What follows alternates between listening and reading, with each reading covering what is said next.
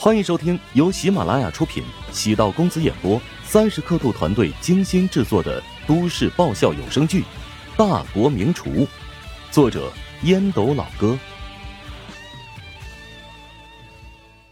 第一百六十一集。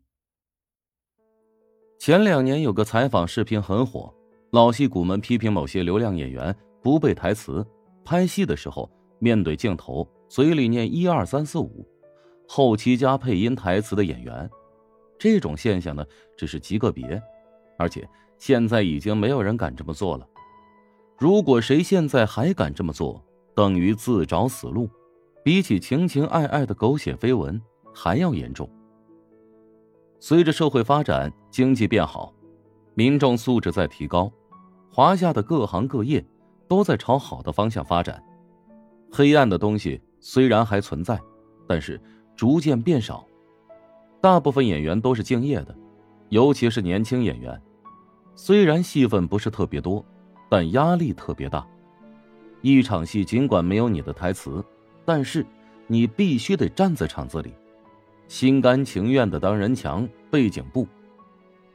陶如霜相对于一般的演员，她是特别幸运的，天生长了一张好看的脸，随便站在哪儿都赏心悦目。都不会错。唯一的问题在于，对于其他女演员，尤其是女二、女三、女四的压力很大，她们不得不动用九成以上的功力，利用台词和表演，才能找到镜头感。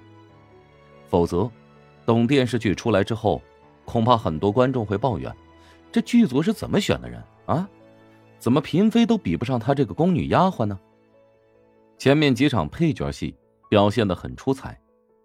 现在剧组的导演对陶如霜很欣赏，其他女演员也很识趣没必要招惹她，找不自在。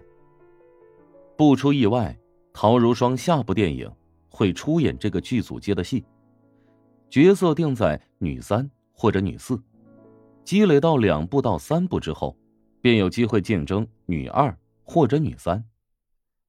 一个人若是长得过于好看，也不是什么好事，往往不适合演女一。选择女一号一般不会找最漂亮的，会选择让人感觉最舒服的。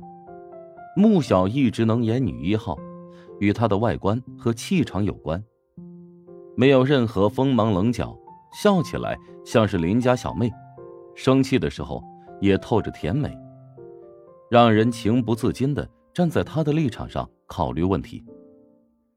至于陶如霜的表情略显得太过妩媚，可以说是仙气，也可以看成是妖气。这种形象想要找到合适的女一角色，难度相当之大。从小到大，陶如霜很少会觉得有人会比自己更漂亮，包括她亲姐姐，在她看来，两人也是不相伯仲而已。穆小却是足以让陶如霜觉得自卑的女人。五官清秀立体，身材婀娜纤细，谈吐风趣活泼，体贴入微，亲切近人。如果自己是个男人，绝对会对穆小发起追求。她完全是最理想、最完美的女朋友。面朝天花板发呆，陶如霜生出一个奇怪的念头：若是姐夫和穆小能凑成一对，他俩的脾性应该投契。更容易白头偕老吧。两人都比较善解人意，懂得包容别人，成为别人的依赖。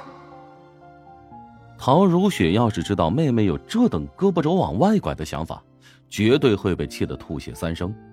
或者，陶如霜之所以有这个想法，是因为潜意识想成为穆小那样的人。只是，若真成了穆小那般的女子，她这辈子和乔治注定也只能是。姐夫和小姨子的关系，姐妹俩从小开始便会明争暗斗。知道陶如雪想要成为一名优秀的主持人，所以陶如霜才会涌起成为优秀艺人的想法。因为陶如霜觉得做艺人，无论是收入、影响力还是社会地位，都会比主持人还要高。但是，尽管对陶如雪有敌意，还不至于跟亲姐姐去争男人。这是做人做妹妹的最起码的底线。揉了揉眉心，陶如霜发现自己得立即去敷面膜了。怎么会有这么多乱七八糟的想法？忧愁、焦虑、嫉妒等负面情绪会让皮肤起皱纹。陶如霜发现自己最近经常性的抽风，遗憾和失落的感觉总是缠绕自己。应该因为自己现在有点孤独，现在的事业处于起步的阶段。曾经是个颇为受欢迎的网红，但在剧组是个十足的新人。他需要眼观六路，耳听八方。大家对于陶如霜的印象都还不错，不仅因为她长得漂亮。关键是，这个女孩还特别的好相处，和男性的演员或者员工保持一定的距离，却又不会太孤傲；和女性的演员或者员工能开心交谈，不耍心眼，相处的融洽。陶如霜的情商远远要比陶如雪要高很多，因为她是家中的老二，从出生起就开始察言观色，交际能力和对人心理的解读。使得她很快在剧组站稳脚跟私下里，芬姐已经开始对陶如霜的职业生涯进行更为细致的安排。她觉得，陶如霜有机会成为一名好的艺人，即使比不上穆小，但绝对会超过很多女演员。芬姐更看重陶如霜的内在品质，跟其他很多女演员不一样。她是将演员生涯当成梦想。而不是积累财富或者享受生活的工具。他见过太多的女演员在小有名气之后，遭遇到利益诱惑，成为名利的玩物。芬姐可以确定，这一点上，穆小和陶如霜都是一类人，自重、坚韧，有明确的目标。除了这个剧组之外，芬姐尝试给陶如霜联系了其他几部戏。这几位导演都曾经与穆小合作过，虽然穆小不一定会是新戏的女主角但是依靠几分薄面，芬姐想要安插一个自己名下的艺人，还是能够办到的。陶如霜每天都很忙，除了拍戏、跑通告之外，还得准备参加艺考。芬姐通过关系帮他安排了学习深造计划，联系了一名不错的表演老师。虽然陶如霜已经毕业两年，但还是可以报考华夏影视学院的研究生班。难度在于，如果不在校园，很难用心学习文化课。